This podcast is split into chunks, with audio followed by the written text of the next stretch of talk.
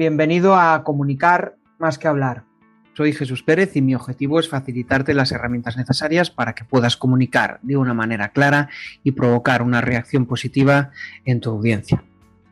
Si quieres empezar a conectar con tu audiencia a través de tu contenido, te invito a que descubras cómo te puedo ayudar en crearpresentaciones.com.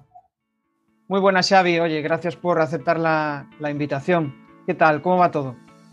Es un placer, la verdad, Jesús, por supuesto. Encantado de saludar a un compañero Toastmasters, ahora sabido, y a alguien que se dedica, por otra parte, a algo que es común, que nos apasiona a ambos, y a hablar de eso venimos, con lo cual todo está bien, todo perfecto y con muchas ganas, sinceramente. Genial, Xavi.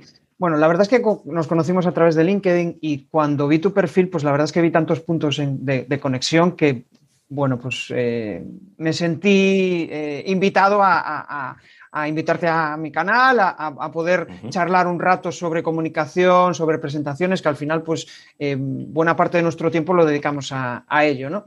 Y me, fascinó esa, esa, capacidad que tienes de enfrentarte a nuevos retos, ¿no? Pues viendo tu perfil veo que em, has sido copywriter, ahora tienes un proyecto súper interesante que es presento.es, aparte de eso, pues eres Toastmaster, donde eh, eres presidente de un, club de oratoria, ¿no? son muchas cosas y mm, la verdad es que me gustaría saber, bueno, pues de dónde surgen todas esas curiosidades, ¿por qué eres tan inquieto? Es una buena pregunta y sinceramente mm, no he ido jamás al por qué, a analizar de dónde surge todo eso, sino muchas veces pues, lo llevamos al terreno de decir simplemente yo soy así y, listo. Eh, efectivamente, pues eh, formo parte de esos. Hace poco escuchaba a alguien que decía eh, que somos siistas, estos que decimos sí a todo, ¿no? Y, yo soy un poco así, porque soy inquieto y porque tiendo a aburrirme también. cuando me meto mucho en una temática o en un nicho o en algo que absorbo de forma muy profunda, la tendencia es aburrirme, sinceramente. Entonces, ese aburrimiento a veces dura poco, otras veces dura mucho, pero normalmente es un patrón que me lleva a, eh, pues quizá coger esa misma materia y estirarla hacia otros terrenos e indagar, investigar y encontrarme muy cómodo en ese proceso constante de descubrir cosas por una parte y aprender. O sea, si yo tuviera algo así como un lema, un moto, yo creo que sería aprender y evolucionar. Me gusta ese concepto de ese eterno aprendizaje que te lleva a descubrir cosas, a ser inquieto y como te estaba diciendo antes, pues quizá coger un campo que es apasionante o que descubres que es apasionante y estirarlo desde muchos sitios. En este caso, que es algo que nos une, aquel que he descubierto, que veo que tiene visos de, aburrirme a muy largo plazo o nunca, es la comunicación. Y creo precisamente que es porque es eh, una de esas habilidades transversales que no solo tiene que ver con hablar en público, sino con todas esas variantes que tiene alrededor ese proceso que es tan inherente al ser humano, ¿no? O sea, desde la intracomunicación o la comunicación con una misma o con uno mismo hasta la comunicación con el resto de personas. Si estamos hablando, claro, quizá el tema más importante o, más eh, propio del ser humano, ¿no? que nos eh, diferencia del resto de animales, bueno, aparte de la conciencia y, otros tantos elementos, pero mucho de eso es la comunicación, ¿no? aquello que nos eh, hace especiales de algún modo. Y como es tan grande, tan amplio y tan versátil ese campo, pues todavía sigo metido en él, pero como te estaba diciendo antes, estirando mucho los hilos pues hacia terrenos tan diversos como por el que he entrado ha sido por el camino de la oratoria, como tú, a través de, bueno, pues un club de oratoria, mis inquietudes personales, mis eh, debilidades o mis deficiencias a la hora de hablar en público también, que es algo que también creo que tiene que ver con esto que me estás preguntando, es decir, cuando descubro algo de lo que sé muy poco y me interesa, siento como una especie de vacío, de, ganas de querer saber sobre ello. Y si es algo que verdaderamente me interesa, pues eh, aplico algo que escuché una vez a Sergio Fernández, que es el sitiar el cerebro, ¿no? De, bueno, pues cuántos libros me puedo comprar sobre esto, cuántos vídeos puedo ver sobre esto y con cuánta gente me puedo reunir que sepa sobre esto y nutrirme yo de todo eso. Es un proceso que me enriquece, que me sigue manteniendo vivo y me parece que viene de ahí, de algo muy visceral, de las ganas de saber, de aprender y de evolucionar, como estaba diciendo. Es curioso, es curioso ese, ese, proceso ¿no? que comentas, porque al final, pues bueno, todo empieza por algo que realmente, pues en un determinado momento descubres, no es tu pasión, pero conforme te vas introduciendo en eso, vas descubriendo que te gusta más, quieres mm, alimentarte de ese contenido y al final acabas, eh, bueno, pues volviéndote un friki de ese, de ese tema, ¿no? Em, cuéntame, ¿qué, ha sucedido para que eh, estés donde estás ahora? En lo que nos corresponde, en aquello que nos vincula, que es este mundo de la comunicación y la oratoria, tiene que ver con algo que me sucedió mm, allá por aproximadamente en 2006, 2007. Yo estudié turismo en su día, yo soy de Bilbao, estudié turismo aquí en Bilbao y empecé a viajar a lo largo de, sobre todo la década de entre los 20 y los 30, yo me moví mucho mm, relacionado a una pasión que tenía, que sigo manteniendo, lo que pasa que ahora ejercito menos, que es el snowboard, la nieve. A mí me gustaba mucho la montaña. Y entonces estuve viviendo varios años en Andorra, luego hacía viajes a Sudamérica también, hacer dobles inviernos, estuve en, en Norteamérica, me iba a los Alpes, entonces bueno, pues esa era mi vida básicamente y a lo largo de esos periodos lo que hacía era trabajar en trabajos relacionados con el sector del turismo, como podían ser pues, trabajar en hoteles, en recepciones de hoteles o como guía turístico y demás. Tareas en las que, por cierto, también se trabaja estabilidad de comunicación de forma bastante profunda. Y resulta que luego, pues también eh, moviéndome en estos viajes, caí en Ibiza y estuve trabajando, entré a trabajar en el aeropuerto de Ibiza. Y este era un trabajo que era dentro del sector turístico, que lo es, el mundo de los eh, aeropuertos, era un poco diferente, pero era un trabajo más administrativo, quizá. Entonces me tenía que mover en otro contexto bastante diferente. Yo manejaba lo que era hablar con clientes en recepciones de hoteles, como guía y demás, pero en un sector administrativo en el que me encontré que las cosas eran como más rigurosas, más establecidas, no me encontraba tan cómodo. Y resulta que un día, el jefe que tenía por aquel entonces me dijo, mira, Xavi, eh, a partir de ahora vas a empezar a formar a otros compañeros que tienes. Y resulta que, claro, esos compañeros, pues había compañeros que llevaban 10, 15 o 20 años en esa empresa y yo acababa de entrar hace unos meses.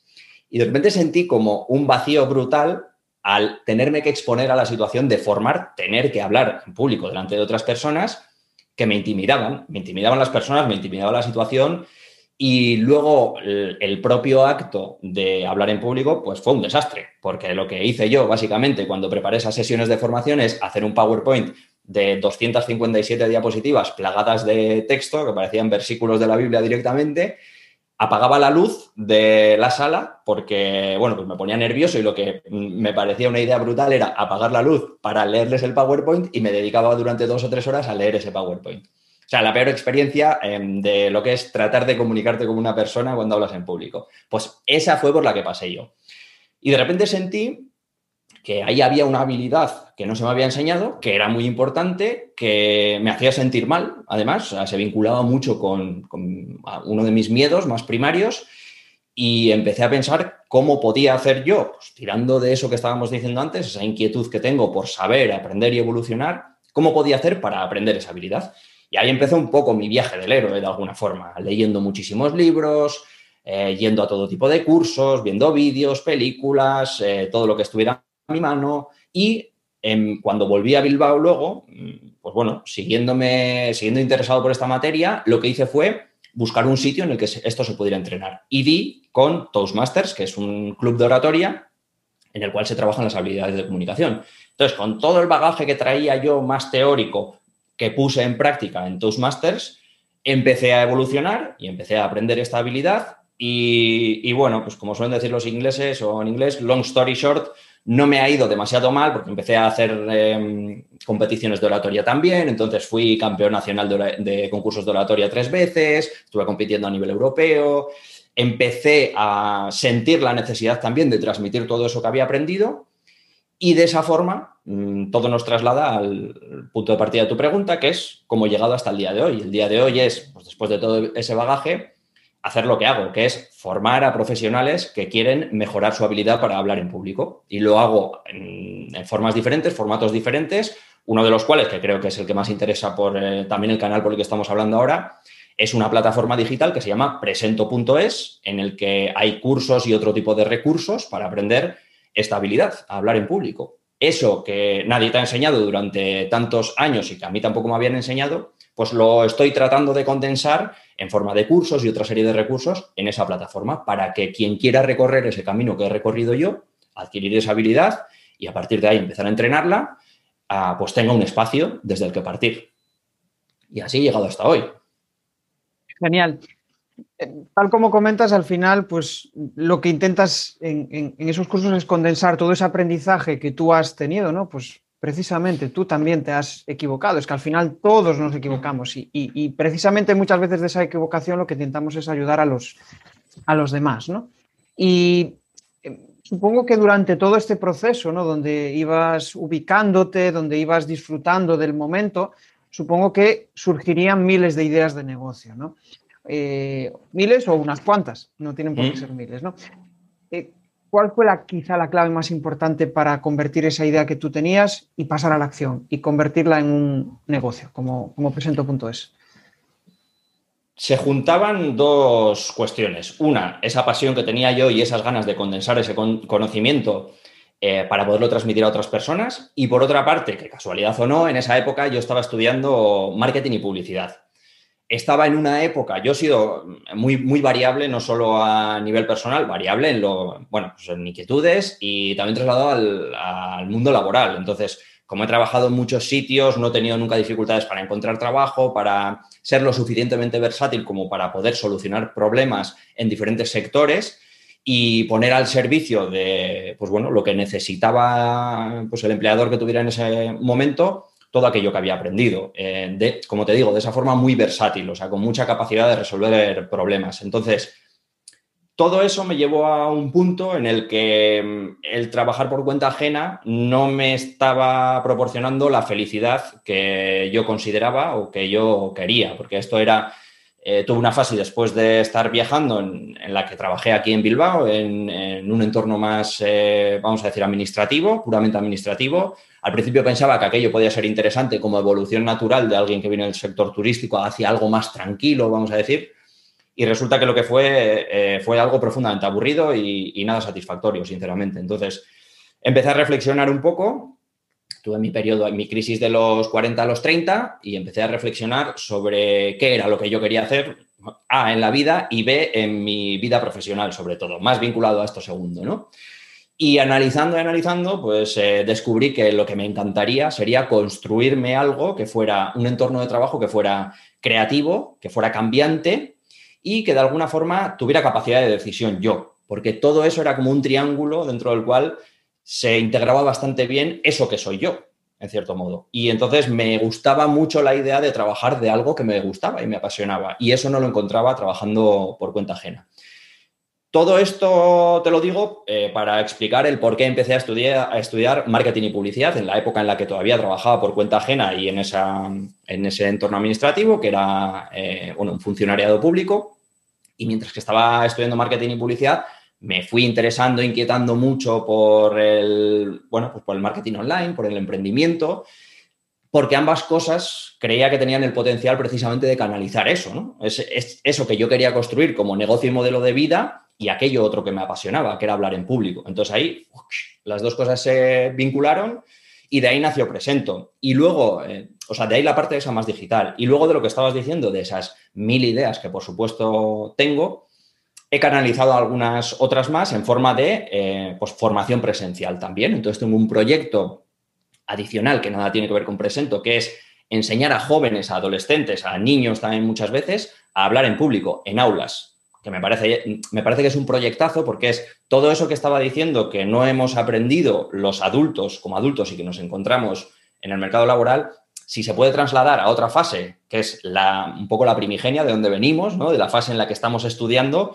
pues me parece brutal. Entonces, tengo otro proyecto que se llama Play Speak, que lo que hace precisamente es eso, enseñar a jóvenes, a adolescentes, a hablar en público en aulas, en colegios. Y relacionado con eso también, formo a profesores también, profesores y profesoras que quieren enseñar a sus alumnos a hablar en público, hoy por hoy, eh, por lo que yo me he encontrado, tiene una carencia grande. Y es claro que ellos no han aprendido tampoco esas habilidades de comunicación, no han aprendido mm, un poco la estructura de la oratoria y la comunicación, porque nadie se lo ha enseñado. O sea, mm, a nivel pedagógico tampoco en las universidades en magisterio se enseña demasiado eso. Entonces, lo que te encuentras es que cuando yo pregunto a profesores en base a qué das consejos de mejora o pautas a tus alumnos, pues lo que te dicen normalmente es, pues en base a lo que creo o considero, y una rúbrica que mide del 1 al 5 lo bien o mal que lo ha hecho el alumno cuando hace un discurso.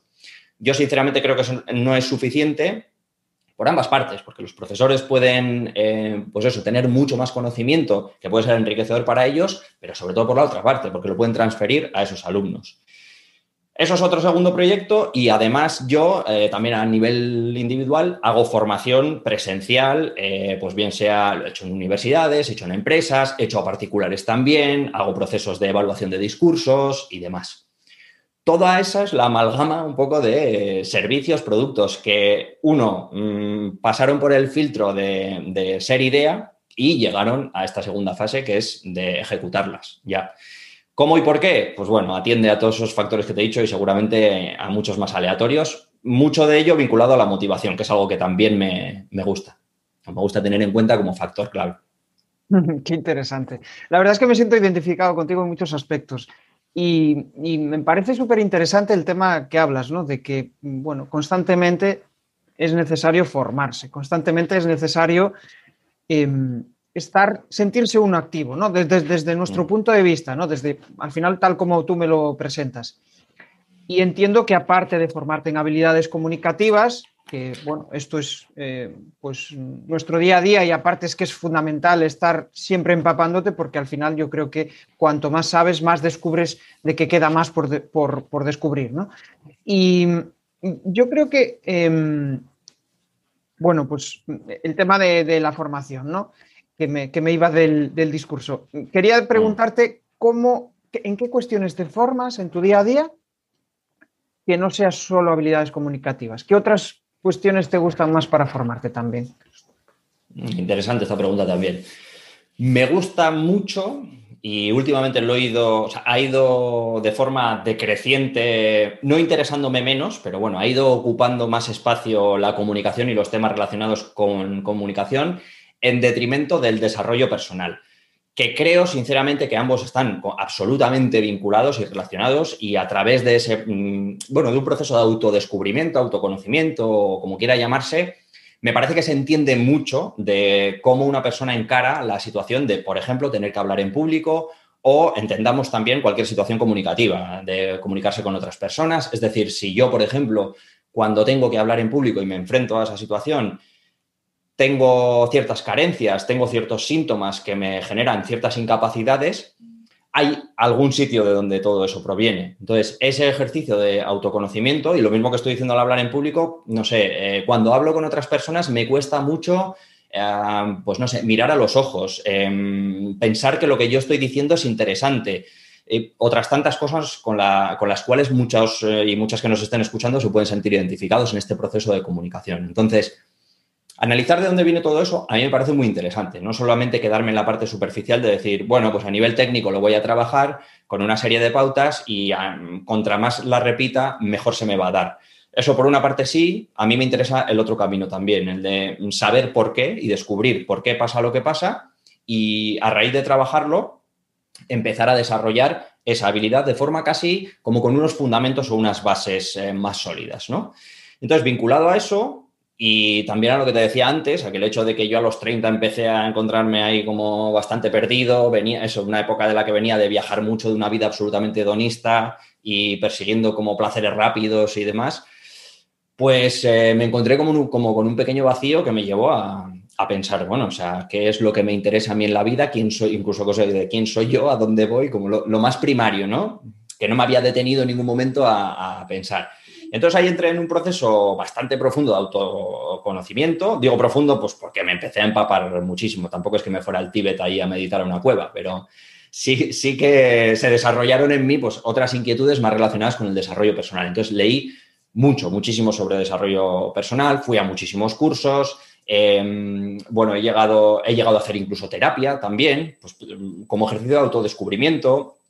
Eh, yo qué sé, estuve en yoga. O sea, fue fue meterme de nuevo en ese sitiar el cerebro, pues fue meterme en una temática que me interesaba mucho y que mucho de ello he arrastrado todavía hasta el día de hoy. Entonces, todo este rollo para decir que uno de los grandes temas que me interesan es el desarrollo personal, porque me parece que como patrón también comparte eh, el hecho de ser una burbuja tan grande como la comunicación, ¿no? Que todo lo relaciona que al final desarrollo personal, ¿qué es? Pues es el conocernos a nosotros mismos, conocer a los demás, cómo nos relacionamos unos con otros, intereses, necesidades. Y entonces, eh, pues no sé, en concreto, he leído, he estudiado de todo un poco, pero mm, en concreto, últimamente, los coletazos que quedan de eso, pues es que ahora mismo estoy leyendo bastante sobre estoicismo, porque me interesa. Es una disciplina un poco más, bastante más práctica y pragmática, y todo ese conocimiento que he tenido bastante más teórico y quizá en algún momento más espiritual, pues ahora muy aterrizado, que seguramente es la época que vivo ahora mismo, me interesa cómo lo enfoca el estoicismo. Y aparte de eso, pues mira, me, viene a la mente lo, que estoy, o sea, las, bolas con las que me estoy moviendo últimamente, casi a modo malabarista. Em, la educación me interesa también, la pedagogía. Me interesa saber, pues ahora mismo estoy haciendo un curso, un MOOC súper interesante de una universidad de Australia que habla precisamente de eso, de pedagogía online. Entonces, de repente me meto en ese tema, descubro que no tengo ni idea y me interesa muchísimo. Y aparte de eso, pues bueno, me interesan temas más técnicos como el marketing, me interesa, me interesa también, por ejemplo, aquello que se puede catalogar con la etiqueta del fitness, vamos a decir, ¿no? La salud, eh, pues no sé, cuestiones como la alimentación, el ejercicio, eh, pues la meditación. Y de ahí es que te podría tirar de tantos hilos que me parece que necesitaríamos una mañana entera, Jesús, para que te para que abriera la maleta y sacara todos los temas que me interesan. Em, o sea, me parece, me parece súper interesante cómo eres capaz de ligar todo eso, ¿no? Es decir, y, a veces tampoco es necesario ligarlo, sino que, bueno, pues puedes ser un fanático de, pues eso, del fitness y también gustarte la, comunicación. A lo, que voy respecto a lo que dices es que lo que me parece interesante es que realmente para ser un buen comunicador tienes que conocerte bien, tienes que desarrollarte personalmente. ¿no? Y yo creo que esas dos líneas es que están súper súper ligadas. Y de hecho, al final, cuando empiezas a comunicar mejor es cuando realmente te encuentras bien contigo mismo. Y, yo creo que es otra de las, de las claves. En relación a esta pregunta y en relación a la formación, realmente eh, tratamos de formarnos, cuando somos conscientes, tratamos de formarnos en aquello que nos gusta. Pero cuando eres emprendedor hay determinadas cuestiones que aunque no te gustan a veces, pues tienes que formarte o estar al tanto de eso. Y ahí nos entra el dilema de lo me formo o delego. ¿Qué razonamiento tienes tú ante, esta situación? Bien, lo, primero que me viene es que como pequeño emprendedor, vamos a decir, la respuesta rápida es me formo. Y por otra parte, como inquieto que soy también, no me cuesta eso. Sé que eso tiene un coste de oportunidad y que tiene un precio. Es decir, el hecho de que yo haga algo y no lo delegue eh, supone tiempo, horas y seguramente, mm, pues eh, económicamente también tiene un impacto que se podría medir en este concepto de que las horas que estás dedicando a eso y no estás ganando dinero, pues en cierto modo los estás dejando de ganar, por no decir lo estás perdiendo. Sin embargo, a mí me gusta ese proceso de saber un poco de todo y entonces pues ahora me está viniendo a la mente, mm, me gusta la idea, por ejemplo, dentro de Presento, Presento em, somos dos personas, hay un colega con el que trabajo que se llama eh, Dani, Dani Lucas, que tiene un estudio de comunicación con el cual suelo trabajar también mucho. Él es una parte de Presento, yo soy la gran parte. Él lleva toda la parte más visual y de desarrollo es decir, todo lo gráfico, diseño gráfico y demás, lo hace él. La parte de desarrollo de la página web, cuando las cosas son complicadas, también. Pero por debajo de eso, que sería como lo más, lo más hard, lo más duro de, lo que son esas temáticas que yo no domino, ah, porque mis diseños, eh, bueno, pues son mediocres y porque a nivel de programación no tengo ni idea y perdería mucho tiempo. Pero por debajo de eso sí hay un punto en el cual a mí me gusta saber, por ejemplo, manejar una plataforma como Presento tanto como pueda. Entonces, yo, em, para que alguien lo visualice, desde eh, pensar, guionizar, grabar, editar, subir el curso, crear toda la estructura, yo lo hago todo, absolutamente todo. Entonces, eh, ¿qué podría delegar ahí? Claro, son muchísimas cosas. Eh, incluso habría cosas que estarían genial poder delegar, como por ejemplo, pues eso, la grabación, la edición, la edición que lleva muchísimas horas. Pero por una parte, ahora como pequeño emprendedor, pues eh, tengo que hacerlo porque tampoco puedo pagar por todos los servicios que necesito, porque son muchos servicios. Entonces, bueno, esto es a lo que se enfrenta un poco el, emprendedor cuando quiere montar un negocio online, por ejemplo, que hay una parte técnica, y una parte más de contenido, y ahí moverte, capear un poco ese temporal, está un poco vinculado con lo que estás diciendo tú. Ah, no, tengo más respuesta que esa, que, que cómo yo me manejo ahora mismo. Sí que sé, sí que visiono un futuro en el que sé que las cosas deberían ser de otra forma. Seguramente, y por lo que veo, emprendedores de éxito y demás, pues eso, se encargan a pensar cuál es el contenido, eh, cuál es la estructura que le tengo que dar a este contenido lo, y, vamos a grabar. Y el día que vamos a grabar, pues viene alguien, te graba, luego edita, sube y sí, pues eso estaría genial. Ahora mismo mi lógica es diferente. Por otra parte, me gusta conocer también todo ese proceso porque si algún día tengo que contratarlo, sé lo que quiero y sé lo que requiero. Entonces, me parece, como punto de partida, me parece bien saber hacer prácticamente de todo y eh, visionar que en un futuro mm, aquello que o no haces tan bien o no te hace ganar dinero en el momento en el que tú consideres que eso es un factor primordial, o alguien lo podría hacer mejor que tú, que lo subcontrates, por supuesto, pero desde ese bagaje de saber lo que es. Habrá quien ni siquiera quiera saber eso y no quiera perder el tiempo. Esto es bastante personal. Yo me encuentro cómodo ahí, personalmente. Fenomenal. De hecho, bueno, pues hablamos ahora mucho de tu parte personal, pero mm, me gustaría dar un cambio hacia, bueno, pues el mundo de las presentaciones, el mundo de la comunicación, ¿no? Y, en ese aspecto hay una cuestión que me, me gusta siempre preguntar y es cómo, cómo Xavi consigue inspirar a sus clientes, inspirar a sus alumnos.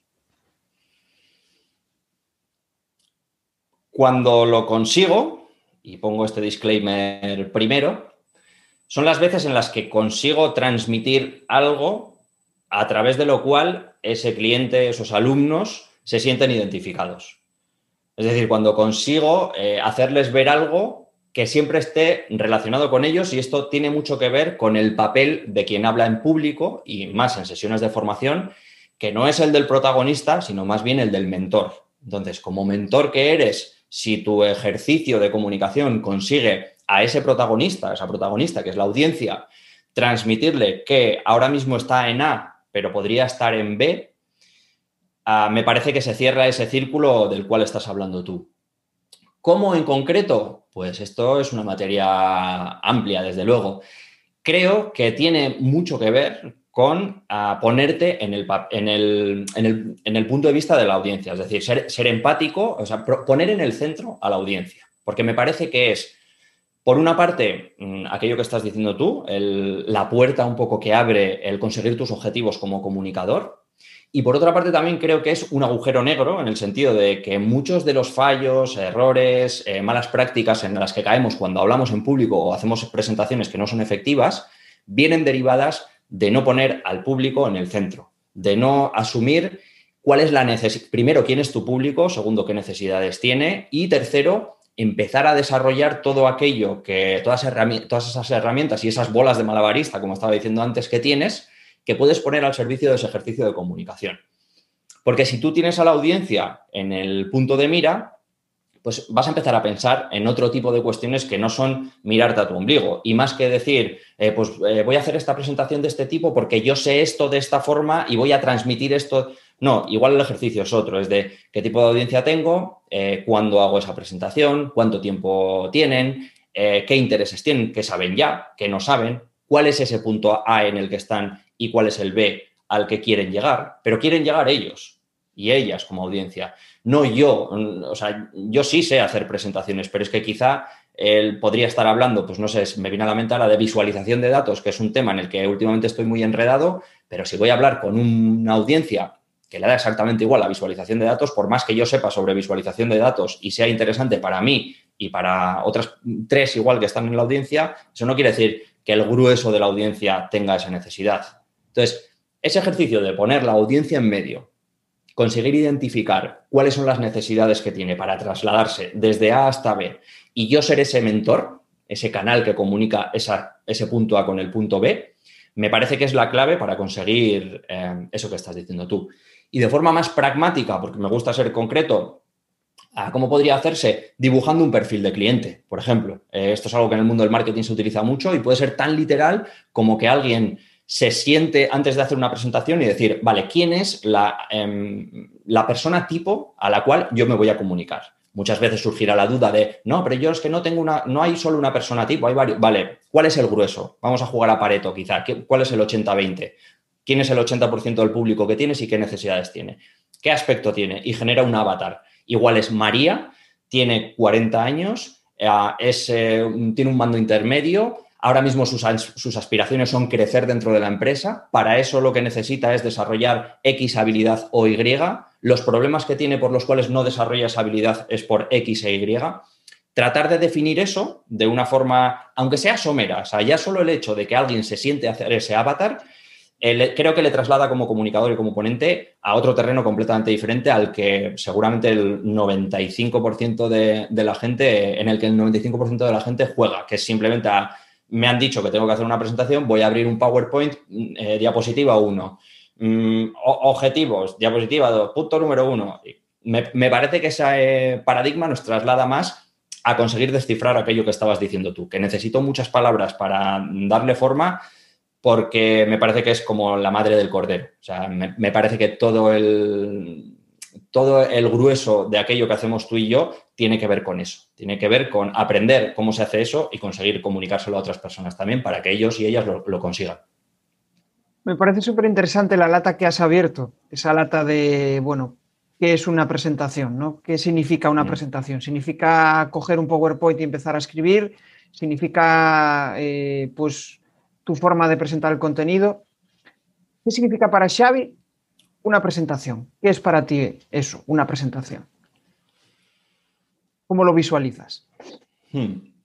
Yo lo visualizo, me voy a repetir un poco porque mm, me, parece que es, al final estaba hablando antes de una clave y me parece que es esa clave es la que define lo que es una presentación. Ese ejercicio por el cual yo como ponente, como comunicador, consigo ponerme en el papel de ser un mentor y un facilitador de bien sea información, bien sea conocimiento o bien sea los recursos que necesita una audiencia para trasladarse desde un punto A hasta un punto B. Me parece que no daría una definición, no, conseguiría dar una definición más, mucho más técnica que esa, porque me parece que engloba eso que estaba diciendo antes, del punto en el que te ubicas tú como presentador y la importancia que tiene la audiencia en ese sentido. O sea, más entender que la audiencia está en el medio y tú eres ese mentor. Y esto de forma concreta para entender el aspecto ya, eh, porque necesitaríamos seguramente mucho más tiempo, pero hay un libro muy interesante de Nancy Duarte que es... Eh, ahí el segundo... No es, no es eh, resuena. Bueno, ya me vendrá. Si me viene, tiene más que ver con presentación, con cómo hacer presentaciones visuales, con cómo hacer la parte más visual de las presentaciones, de los PowerPoints. Pero la primera parte habla mucho de eso. Habla mucho de generar un avatar y eh, ubicarte tú como ponente dentro, de la, dentro del contexto de esa presentación que, se, está surgiendo. Entonces, ahí sí que es una hoja de... Ella sí que define una hoja de ruta bastante natural para conseguir eso, ese ejercicio de transmisión de conocimiento eh, hacia la audiencia de ti como mentor, repito. Perfecto. Hay, una cuestión que me gusta de, conforme vas hablando, es que siempre sacas conclusiones, ¿no? Y al final intentas dar un pequeño resumen de todo ello. Entonces, ¿Cómo consideras, eh, esto con una frase sencilla, cómo consideras que es tu forma de presentar el contenido? Dinámico. Vamos a un ejercicio de minimalismo y te lo, voy a dejar ahí. Dinámico. Podría explicar mucho más ese concepto, pero, pero bueno, creo que soy bueno, soy expresivo, eh, pues bueno, se ve cómo estoy gestualizando, se ve que ahora mismo estoy de pie, que es el donde me encuentro más cómodo, me muevo mucho, eh, nunca trato de no estar sentado si estoy hablando con gente, trato de, que mi nivel de energía, incluso si estoy en aulas o lo que sea y estoy con alumnos, yo jamás estoy sentado, no, me siento en la mesa del profesor, por ejemplo. Y mm, si estoy en dinámicas de formación, pues mucho menos. O sea, trato de ser el que más energía tiene o uno de los que más energía tiene de esa sala en la que estamos. Entonces, todo lo que tiene que ver con ser dinámico, claro, es, es un abanico muy extenso. No es solamente una cuestión física, sino ese dinamismo tiene que ver también con adaptación, eh, trato de adaptarme, em, trato mm, de trabajar mucho lo orgánico también, es decir, si creo que en lo que soy mi superpoder, en cierto modo, más que en la transferencia de conocimiento, vamos a decir, empírico, o sea, yo tampoco, no, tengo más conocimiento seguramente que el que tienes tú sobre habilidades de comunicación, oratoria y demás, es posible que tenga menos incluso, pero sí he desarrollado la habilidad de, yo suelo decir que evalúo discursos mejor de lo que los hago. Entonces sí tengo la capacidad de, cuando veo a alguien que está hablando en público decir, pues mira, creo que esto te puede ayudar de esta forma. Entonces creo que manejo bien esa situación en la que evalúo qué es lo que necesitas y qué creo que te puedo decir para que tú mejores. Eso es una gran virtud. Al final eh, consigues dar un feedback crítico, un feedback asertivo, ¿no? Que, que, proporcione eh, herramientas para que el otro pueda mejorar. Y como mentor, pues yo creo que es una de las cuestiones más, más importantes. Mm, vamos ahora al apartado de elaborar esa presentación, ¿no? El proceso. Vamos a entrar un poco en todo ese proceso que tú haces y lo primero que quiero que me digas es qué sensación tienes cuando estás eh, iniciando una presentación, desde el paso uno de, em, de, pensar cuál va a ser el contenido hasta el paso de mm, presentarlo. ¿Cuándo tienes mejores sensaciones? ¿Cuándo lo disfrutas más? Cuéntame un poco ese, ese proceso. Las mejores sensaciones yo creo que son, eh, y esto lo voy a llevar a un terreno muy pragmático, cuanto más me he preparado la presentación. O sea, yo soy firme defensor de la preparación de las presentaciones lo máximo que puedas. Y ese lo máximo que puedas, cada uno, cada uno lo definirá. Yo trato de preparármelas mucho, sinceramente. Con esto no quiero decir que no haya margen para la improvisación y para eh, jugar y para reír y para, como estoy diciendo antes, que de forma orgánica surjan las cosas, todo lo contrario, pero me gusta la idea de que todo eso surja desde la preparación. Entonces, de hecho, bueno, es una de las, eh, uno de los melones en los que ahora estoy muy involucrado es la improvisación teatral. Entonces, es una disciplina que me encanta, que desarrollas precisamente eso, pues la creatividad, por una parte, la agilidad mental y todo eso, ponerlo al servicio de una presentación, desde luego que me parece interesantísimo y lo que te puede diferenciar también de otros ponentes y de no sonar enlatado y otras tantas cosas. Dicho todo eso, repito que a mí me interesa eh, aquellas y aquellos que mm, le dan la importancia que tiene una presentación y a la importancia que tiene, por lo tanto, prepararla. Entonces, cuando más cómodo y a gusto estoy es cuando la he trabajado y preparado bien. Y cuando he hecho eso y creo que el trabajo está bien hecho, ah, justo antes de la presentación, normalmente tengo, tengo siento nervios, me siento que no es una situación normal, que no voy a tomarme una cerveza con un amigo simplemente, ¿no? Es una situación que me pone, me pone las pilas y me espabila. Yo soy de los que, además, pues bueno, no me, no me paralizo ante la situación, soy bastante de tirar para adelante. Y mm, donde mejor me encuentro es cuando ya una vez pasada la primera parte de la presentación, aquello empieza a fluir, empiezas a conectar con la gente, empieza a surgir precisamente todo eso que no es preparado, ¿no? Eso que tiene que ver más con la improvisación del momento, con que tú me digas algo, yo lo mm, capture, le dé la vuelta y te lo devuelva de otra forma eso es lo que más me gusta y es donde más eh, cómodo me encuentro y, disfruto más, por otra parte. Y luego, si quieres, te puedo hablar del proceso, vamos a decir, técnico que llevo para preparar una presentación. A eso, a eso iba ahora. De hecho, pues justamente, ¿no? Al final, una presentación implica, pues, primero pensar quién es tu audiencia. Bueno, hay multitud de preguntas que te puedes hacer, ¿no? Podríamos estar hablando horas sobre ello. Primero piensas en esa audiencia, piensas lo que vas a contarle, cómo, lo que quieres que consigan, ¿no? Después entra el proceso de hacer ese apoyo visual, ¿no? Que recalco, apoyo visual, no, no guion, al final es un apoyo visual para tu audiencia. ¿Y cómo sería ese proceso? O sea, ¿cómo sería tu método, digamos, para desde el cero hasta, hasta llegar a la presentación final, a ese discurso? Vamos a ver si puedo hacer algo que parezca una hoja de ruta y así quien nos vea o nos escuche eh, puede seguir esa hoja de ruta también. Primero, eh, podría variar un poquito, pero primero, como estabas diciendo tú antes, definir quién es tu audiencia. Quién es, es, decir, me han llamado para hacer una presentación. Vamos a poner un ejemplo. Me han dicho que tengo que hacer una presentación en la universidad para estudiantes universitarios eh, que van a preparar su trabajo de fin de grado. Entonces, alguien se comunica conmigo, me dice eso. Lo primero que yo hago, llegamos a un acuerdo, tengo una fecha, y lo primero que yo hago el día que me siento es decir, vale, ¿quién es mi audiencia? Dos eh, posibilidades aquí, la buena y la que es menos buena, vamos a decir, pero que también es buena. La buena es, eh, consigo llegar a esa audiencia, contactar con esa audiencia y preguntarles. Y puede ser tan simple como hacer una encuesta en Google Docs mismo con tres, cuatro preguntas muy sencillas, preguntando qué es, cuál es vuestra inquietud concreta en referencia con esa presentación. volviendo a este caso, podría ser, cuando eh, encaras el proceso de pensar en tener que hacer la presentación de fin de grado, ¿qué es lo que más te inquieta? Luego, ¿qué crees que te ayudaría? por ejemplo, ¿de qué forma crees que te resultaría mejor que se te enseñara eso? que es diferente quizá que sea, pues no sé, un apoyo muy en vídeo. No, no, yo quiero libros y referencias de libros. Pues bueno, esas personas que te contesten a esa, pequeña encuesta, esos tienen la clave, esos tienen el oro realmente de tu presentación. Si no tienes eso, te vas al otro escenario, que es el de te lo imaginas tú, ¿vale? Porque muchas veces, uno, es una presentación, eh, mm, no sé, vamos a decir, pequeña o que en realidad eh, es en un contexto en el que no tienes mucho tiempo y demás pues entras en el terreno de la hipótesis, como estaba diciendo antes, ¿vale? Entonces yo hago una hipótesis en cinco minutos, es que no se necesita más para decir, cojo una foto, pongo en esta foto ahí, eh, María tiene 23 años, su inquietud es eh, que se quede en blanco cuando haga la presentación de tal. Creo que le puedo ayudar si le doy estas tres, cuatro técnicas de esta forma. Y además, como le, mm, ella quiere, es muy aplicada y quiere luego tener información de referencia, le voy a dar cuatro o cinco libros para que siga evolucionando. E incluso eh, le voy a hacer un, eh, plan práctico de eh, ejercicios que pueda hacer hasta el día que tenga que hacer esa presentación.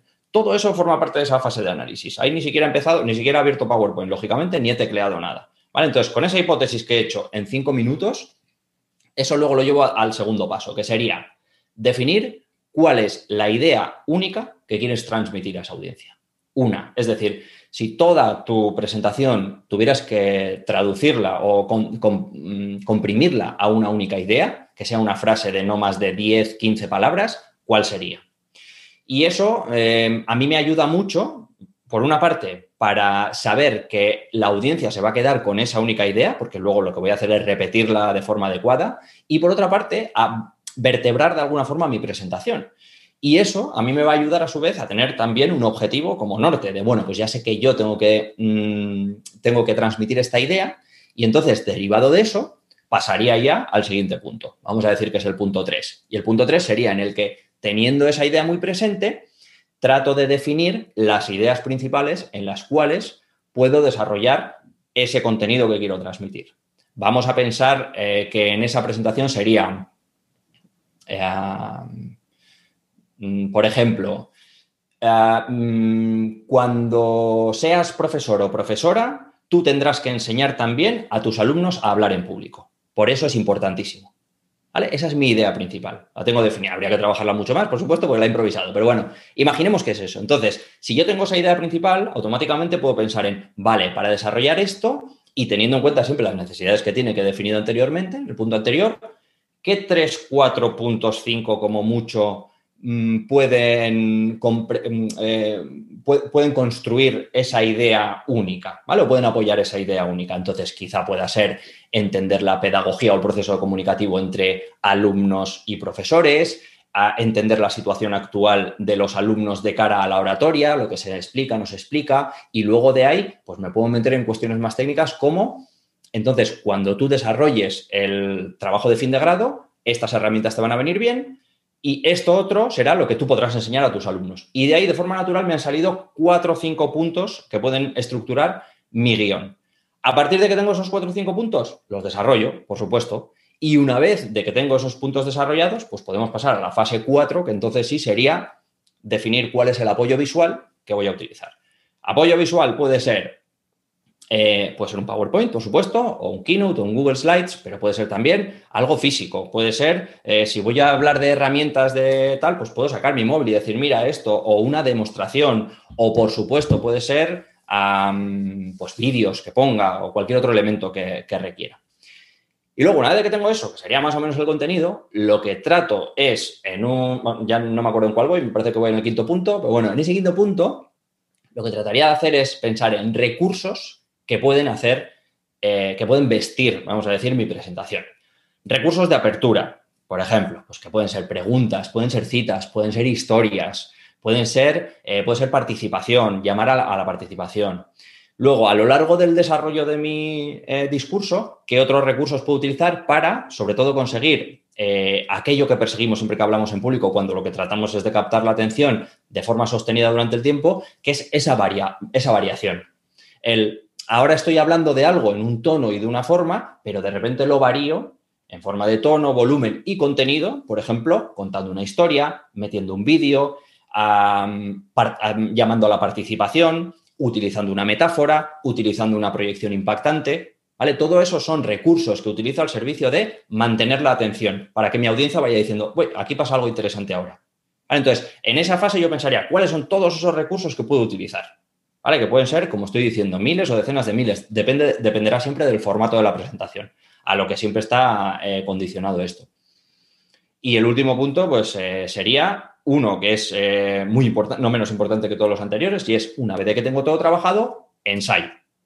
Y ahí depende del tipo de mm, presentación que sea, si es una presentación corta de 4 o 5 minutos, que puede serlo, como por ejemplo las hay en Toastmasters, son competiciones, pues yo directamente ensayo eh, en todas las versiones y todos los formatos de arriba abajo. En la ducha, andando por la calle, en casa, me grabo, hago absolutamente todo.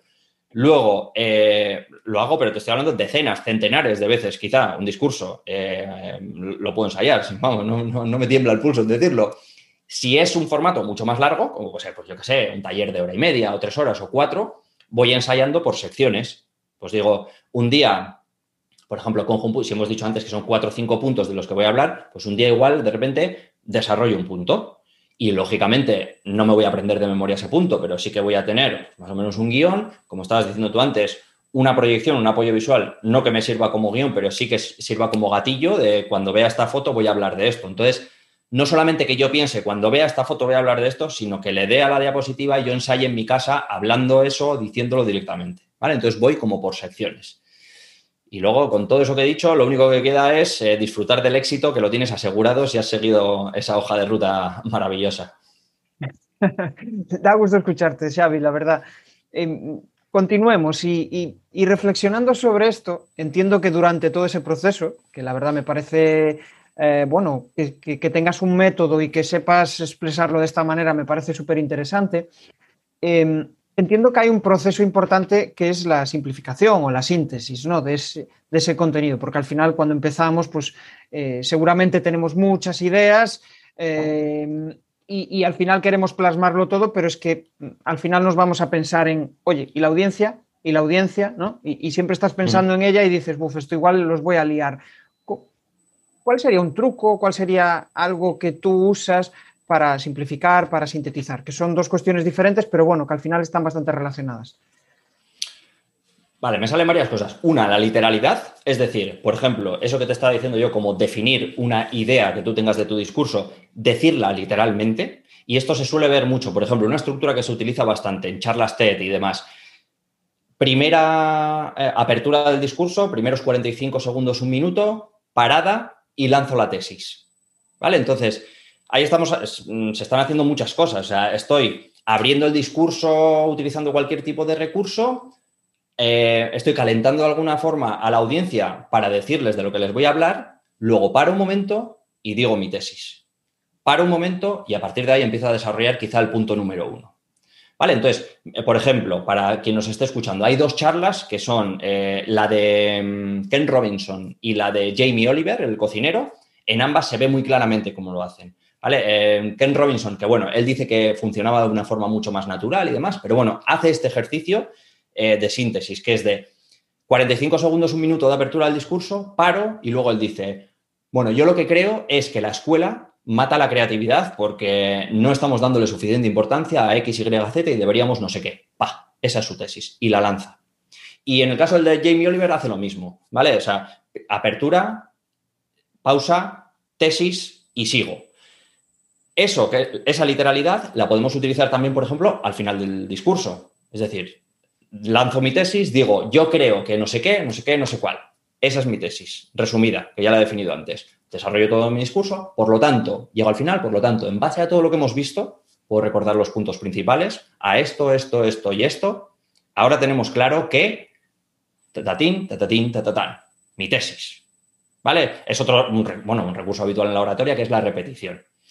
Eso sería un buen ejercicio de, de síntesis. Otro, al final de cada bloque de información de los que estamos hablando, resumir y eso es un ejercicio que se trabaja. Yo, yo me enrollo mucho, ya quien esté escuchando ya lo ve. ¿Qué trato de hacer? Cuando termino de hablar de algo, empiezo a pensar yo mientras estoy terminando cómo voy a resumir en poco, es decir, en una mm, frase corta, qué es aquello de lo que he hablado. ¿vale? ¿Cuál es la idea con la que alguien se tiene que quedar de todos los 3-4 minutos que he estado hablando hasta ahora? Trato de desarrollar ese, hábito de ir haciendo eso. Y para esto, de nuevo, em, el lenguaje ayuda. Estructuras como habituarnos a decir, por ejemplo, habituarnos a decir, en resumen, lo que quiero decir. Y eso te obliga a ti mismo. Entonces, yo si estoy hablando y hay un momento en el que digo, uy, vaya, vaya chapa estoy diciendo, paro un momento digo, en resumen, lo que creo que es importante es esto, esto y esto. Y lanzo una tercera idea que me ha venido también relacionado con esto.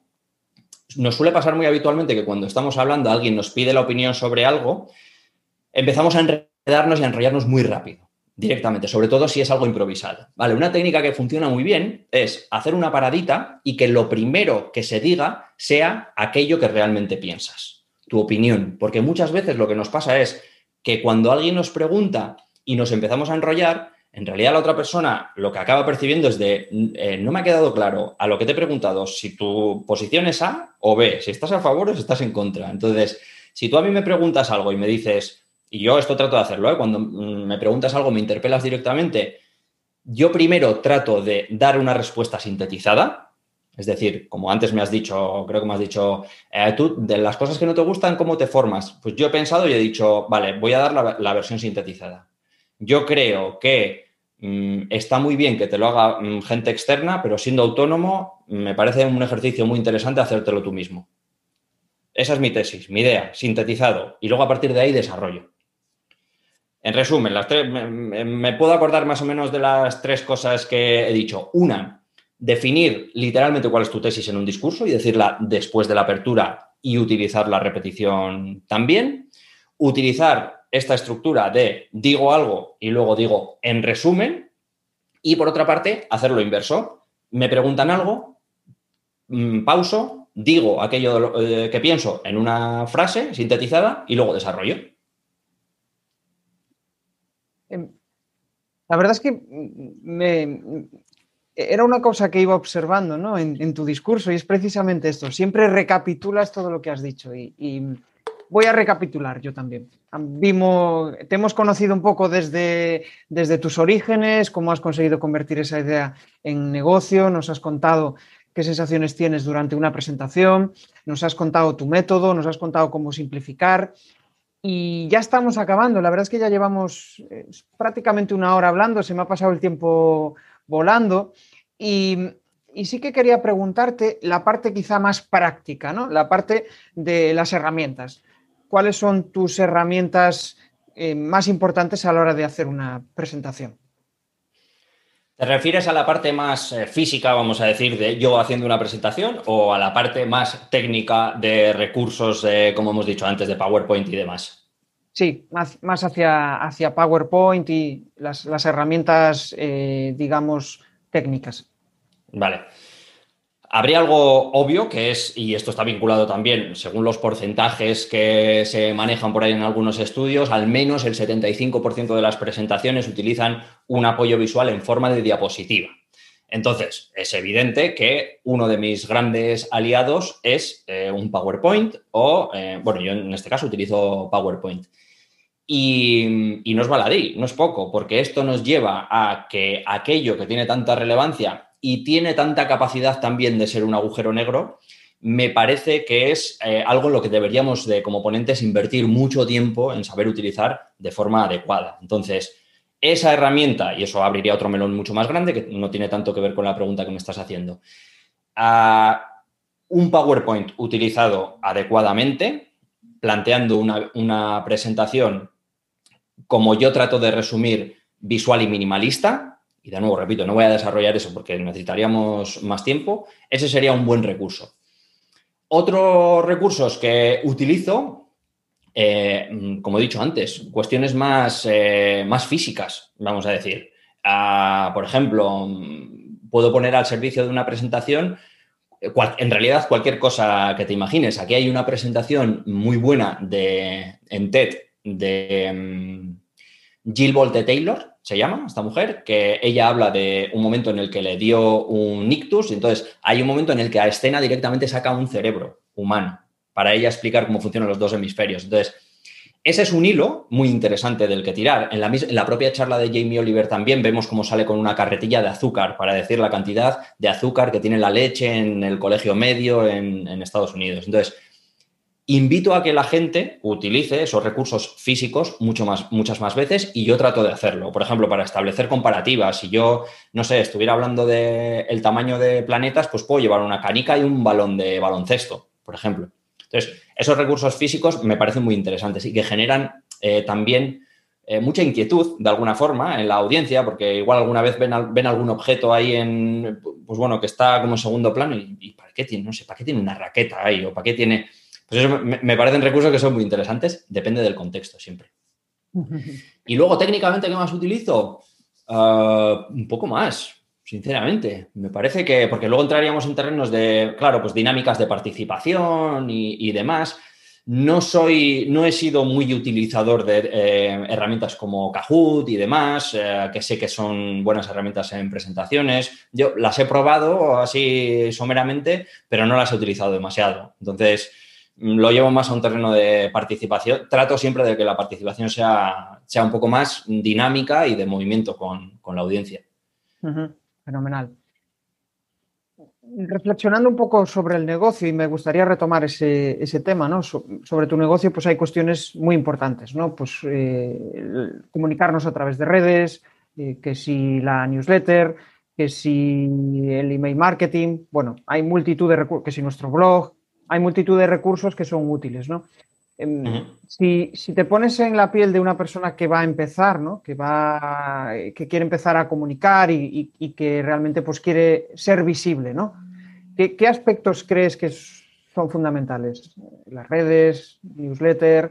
¿Qué, aspectos le dirías? Oye, pues céntrate en esto o, bueno, mm, ¿por dónde empezaste tú y qué guías le puedes dar a ellos?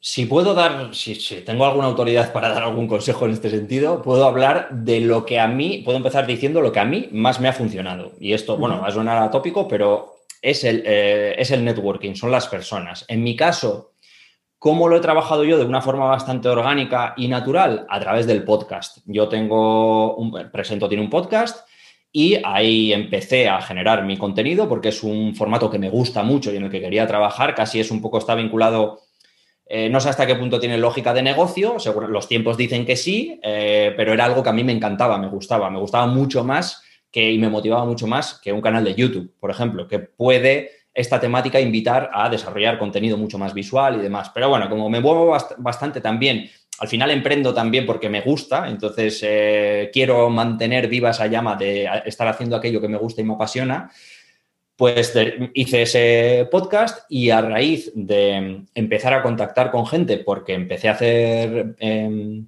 empecé a hacer o sea, empecé a hacer entrevistas y empecé a tener conversaciones ya de, persona a persona, no individualmente yo hablando en el podcast, fue cuando yo creo que eh, las mayores conexiones que han afectado de forma más positiva al negocio han pasado, porque pues como me está pasando ahora, pues te conozco a ti, tú a su vez, pues igual tendrás tu audiencia que verá este vídeo y me conocerá a mí y a través de eso conocen el proyecto. Me parece que es una forma mm, muy relacionada con el marketing de atracción, ¿no? Con el inbound marketing, que de forma orgánica y natural la gente ve algo que le interesa, conoce a la persona detrás y entonces se interesa en el negocio y en las soluciones y en las propuestas que ese negocio puede tener, de nuevo, que están detrás de la persona. Entonces, eh, es algo ambiguo esto del networking y de desarrollar, pues no sé si también la marca personal, desde luego no lo he hecho de forma demasiado estratégica, no soy el mejor en ese sentido, pero yo me centraría en eso. Y luego, eh, algo que me parece a mí interesante tiene que ver, y no tanto con lo la pregunta que me estás haciendo, pero bueno, es, mi enfoque propio. Para mí plantearlo como eh, ese negocio de emprendimiento, como definir de forma clara cuál es el núcleo de aquello que estás tú generando, de tu producto o tu servicio. Y yo en el caso de Presento lo tengo claro que son los cursos, es decir, yo tengo cursos sobre temáticas específicas muy desarrollados. Sea, este que te estaba diciendo que es el último que he sacado de visualización de datos, pues igual son como mm, tres horas o cuatro horas de curso, con decenas de ejemplos, con un montón de bibliografía. Pues bueno, yo ahí he metido muchas horas y mucho trabajo. ¿Por qué? Porque creo que es un contenedor que me interesa, en el que me interesa meter mucho tiempo. Claro, si meto tiempo y recursos en ese contenedor, mm, es difícil que lo meta en otro, como por ejemplo desarrollar una estrategia potente en redes sociales. Yo, en este momento en el que está el negocio, asumo ese coste. ¿Por qué? Porque creo que lo primordial ahora mismo para mí es generar contenido para Presento, generar cursos. Entonces, si el, claro, el peor escenario, ¿cuál puede ser? De sí, tienes un montón de cursos, pero nadie conoce la plataforma ni accede a ella. Y diré, bueno, vale, aquí tengo otro, un problema de visibilidad. Ese se soluciona más fácil que el problema de tener un contenido de interés o un producto o un servicio de interés. Entonces, siguiendo esa filosofía, yo lo que hago es meter muchas horas en, en generar contenido y en detrimento, honestamente, de trabajar la parte de redes sociales, que por otra parte, a nivel personal, no me gusta y me motiva mucho. Entonces, la única red que alimento más es eh, LinkedIn, que es a través de la que tú y yo nos hemos conocido, y me funciona bastante bien. Yo creo que mi avatar así más o menos está en esta red y dentro de que tampoco genero muchísimo contenido, sí que me ha llevado sobre todo a alimentar eso otro que estaba diciendo, que es ese conocer muchas personas y por una parte que surjan eh, oportunidades de este tipo para que luego indirectamente también reviertan en el negocio, porque otra gente te conoce, y luego a nivel personal también, ah, pues es súper interesante porque, y enriquecedor conocer a otra gente que, desconocías completamente y que de repente un día te manda un mensaje diciendo que te quiere hacer una entrevista, lo mismo que has hecho tú. Pues bueno, me parece algo eh, de lo que seguramente mi madre estará orgullosa también. Sí, la verdad, la verdad es que mm, yo es una de las, desde que inicié estas sesiones de videocafé, ¿no? Eh, para mí es una de las cosas que más me aporta, poder estar charlando con una persona que me parece súper interesante, que comparte su idea y al final cada uno tiene diferentes métodos para llegar a su destino, mm. pero lo, consigue, ¿no? Y al final poder eh, mm, aprender de, ti, aprender de, los invitados me parece algo brutal. Y, y, las redes sociales en ese aspecto y el networking aportan, aportan muchísimo. Ya estamos finalizando y lo único que te voy a pedir, ya nos has recomendado varios libros por el camino, varias charlas TED, varias cuestiones interesantes que, ver, pero sí que me, me, gustaría, y es, a muchas personas les resulta difícil esto, ¿no? Decir un libro solo, pero aquel libro que, que a ti te gustaría recomendar a la audiencia. Como estoy condicionado por la temática que en la que estoy ahora mismo, pues voy a decir uno, porque como podrían ser mil, como estás diciendo tú, voy a decir uno que es de Nancy Duarte, que de nuevo eh, es una persona que he seguido mucho, que me apasiona el trabajo que hace. Y el último libro que tiene se llama Data Storytelling, que es cómo contar historias con datos. Creo que no está en castellano. Eh, si por lo que sea no estuviera en castellano, que me parece que no, recomendaría cualquier otro, el que no me acuerdo ahora mismo cuál es el título, que es el de entre, entre Resuena y Data Storytelling, hay un libro intermedio que es rojo, eh, que está muy bien y que luego te puedo mandar si quieres, puedes poner el enlace o lo que sea. Y me parece que es eh, muy ilustrativo de, lo que, de todo eso que hemos estado hablando. Es eh, casi un poco la escuela de la que yo he, he bebido mucho a nivel teórico. Entonces, me parece que tiene la capacidad de condensar Mm, de una forma súper directa y pragmática aquello que es una presentación eficaz. Y por otra parte, luego a nivel visual y demás, eh, los libros son una gozada, son muy fáciles de leer, son, la estética está muy cuidadita y, da gusto leerlos, da gusto. Genial, genial. Pues nada, ya para finalizar, no sé si quieres decir algo, aportar algo que quieras compartir con, con la audiencia y nos despedimos. O sea, lo, que tú quieras decir, no sé, si quieres aportar algo nuevo o algún proyecto en el que estés inmerso y que te gustaría que la gente accediera, lo que consideres, Chávez.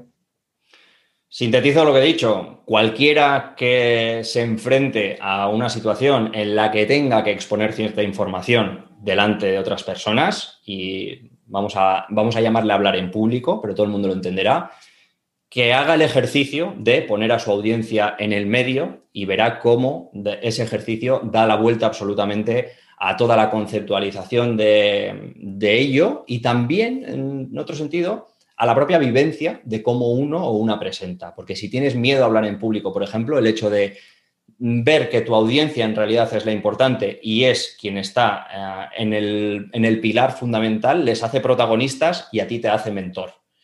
Eso lo dejaría como frase sintetizada. Por otra parte, quien quiera saber más eh, sobre mí, pues es bien sencillo, presento.es, quienes hay algunos artículos de forma escrita, quien sea escuchante de podcast, eh, presento el podcast y quien tenga cualquier duda, pues ya encantado de poder ayudar y conectar con quien sea. Y muchas gracias a ti, Jesús, por supuesto, por esta oportunidad que me has dado de tomar este cafecito. gracias a ti, la verdad es que me lo he pasado en grande, he aprendido varias cosas que me guardo ahí en el, en el tintero y seguro que no es la última, seguro que nos veremos en alguna otra ocasión, Xavi. Claro que Gracias. Un saludo, Jesús. Si quieres empezar a conectar con tu audiencia a través de tu contenido, te invito a que descubras cómo te puedo ayudar en crearpresentaciones.com.